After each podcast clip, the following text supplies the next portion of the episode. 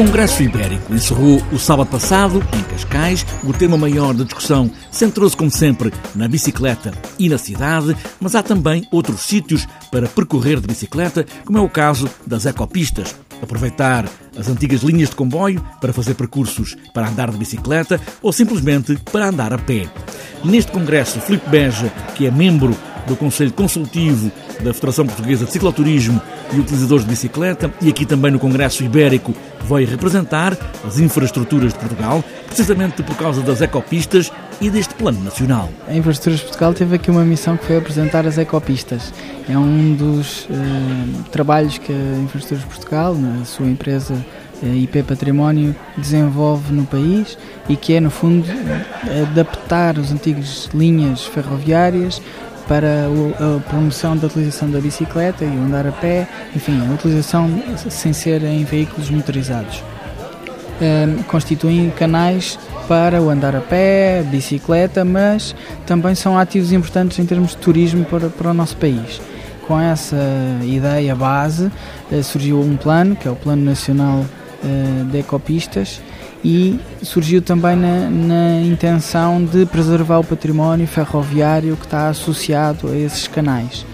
Tem-se feito eh, com parceiros da Infraestruturas de Portugal a recuperação de património eh, com novos usos, hotelaria, restauração e também se tem, obviamente, em alguns casos, promovido a utilização da bicicleta. O Congresso Ibérico, a Bicicleta e a Cidade, o fim de semana passado, em Cascais, na 16ª edição, um congresso que serve para discutir entre Portugal e Espanha a mobilidade nas cidades, apresentou 27 pontos nas conclusões apresentadas ao Congresso, organizado pela Combici de Barcelona, a coordenadora em defesa da bicicleta e a Federação Portuguesa de Cicloturismo e Utilizadores de Bicicleta. Como o presidente José Manuel Caetano faz agora, em traços muito gerais, o que sai deste congresso, a bicicleta e a cidade.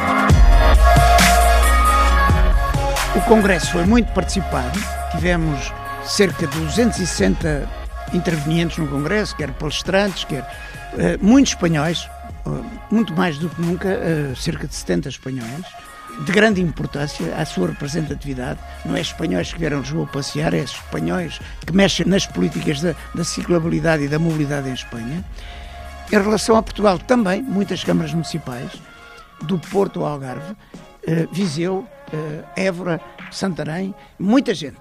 O Congresso procurou focalizar-se na acessibilidade, para além da mobilidade, porque a mobilidade, já sabemos que andar de bicicleta uh, temos a mobilidade, mas depois precisamos de acessibilidade para poder ouvir de um ponto para outro ou quando pegamos na bicicleta, termos um outro, outro meio alternativo, isto estou a falar em relação às bicicletas partilhadas, que são o grande sucesso, quer em Lisboa, quer noutras cidades que estão a adotar o, o mesmo sistema, não, entrando para as trotinetes e por, e por essa via, porque não é disso que estamos a tratar. As infraestruturas que são necessárias construir ou que têm vindo a ser construídas, mesmo em Espanha, não é só em Portugal, elas têm alguma inadequação ciclável. Porquê? São projetadas por técnicos bem intencionados, mas com ineficiente preparação na sua execução. Os assessores, os, os técnicos, eh, os técnicos contratados, eh, pessoas que não, não são os, os, funcionários da Câmara de Lisboa, por exemplo, ou de qualquer outra Câmara Municipal. O que é que nós verificamos? Mesmo que os técnicos dessas câmaras que foram ao, ao Congresso estão muito mais preparados que uma série de outros atores que não têm nada a ver com a autarquia, mas que são contratados, que sabem menos que os técnicos que lá estão. Isto é que me mete uma grande confusão e quer a Câmara de Lisboa, quer as outras câmaras, ou tomam atenção a isto, ou isto pode ser um bocado gastar dinheiro para mais do mesmo.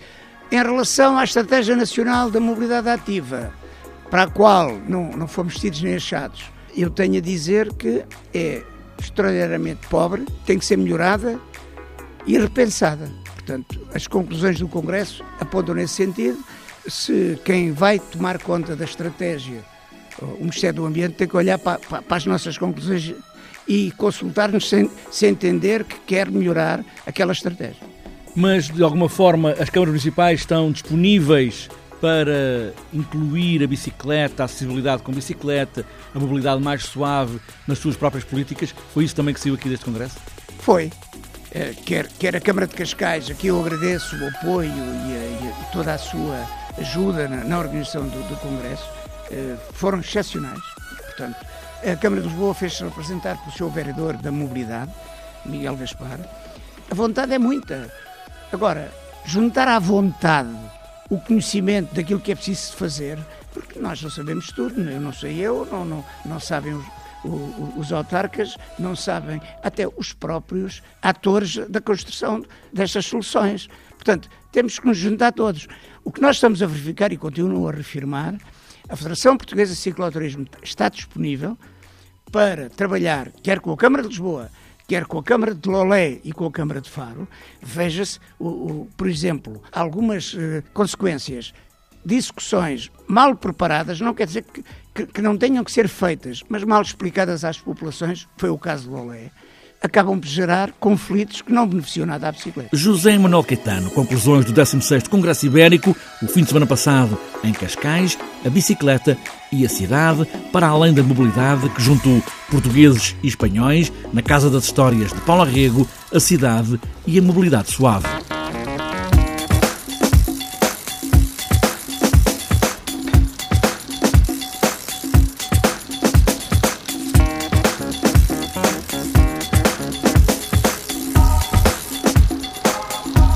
Antes de fechar esta edição do TSF Bikes, falta ainda olharmos a agenda. A terceira prova da Taça de Portugal de Cross Country Olímpico XCO está marcada para este domingo, no Fundão. É uma prova de classe 2 internacional, pontuável para o ranking de qualificação para os Jogos Olímpicos do próximo ano em Tóquio. Também no calendário de ciclismo internacional, a Madeira recebe uma prova de Enduro World Series. É a terceira etapa, agora em Machico, Santa Cruz e Funchal. Para os mais novos, está marcado para este domingo, na Quinta do Conde, Sesimbra, o encontro interregional de escolas de ciclismo de estrada a partir das nove e meia da manhã. Para outras voltas e para este sábado está marcada a bairrada Ultramarathon em Águeda, também para sábado, Sens de Passeio Oliveira das Meias em Aroca e quinto BTT Noturno de Quarteira em Lolé. E para domingo está marcado o Prémio de Ciclismo de Barroselas em Viana do Castelo, Raio de Cicloturismo Porto Braga-Porto, ainda a décima Rota das Adegas em Cantanhede, 32º Passeio de Cicloturismo Vinha em Flor em Palmela, terceira prova Taça do Algarve XCM em Almodóvar. E para fechar a agenda, 12º Passeio de Cicloturismo Cubital em Faro.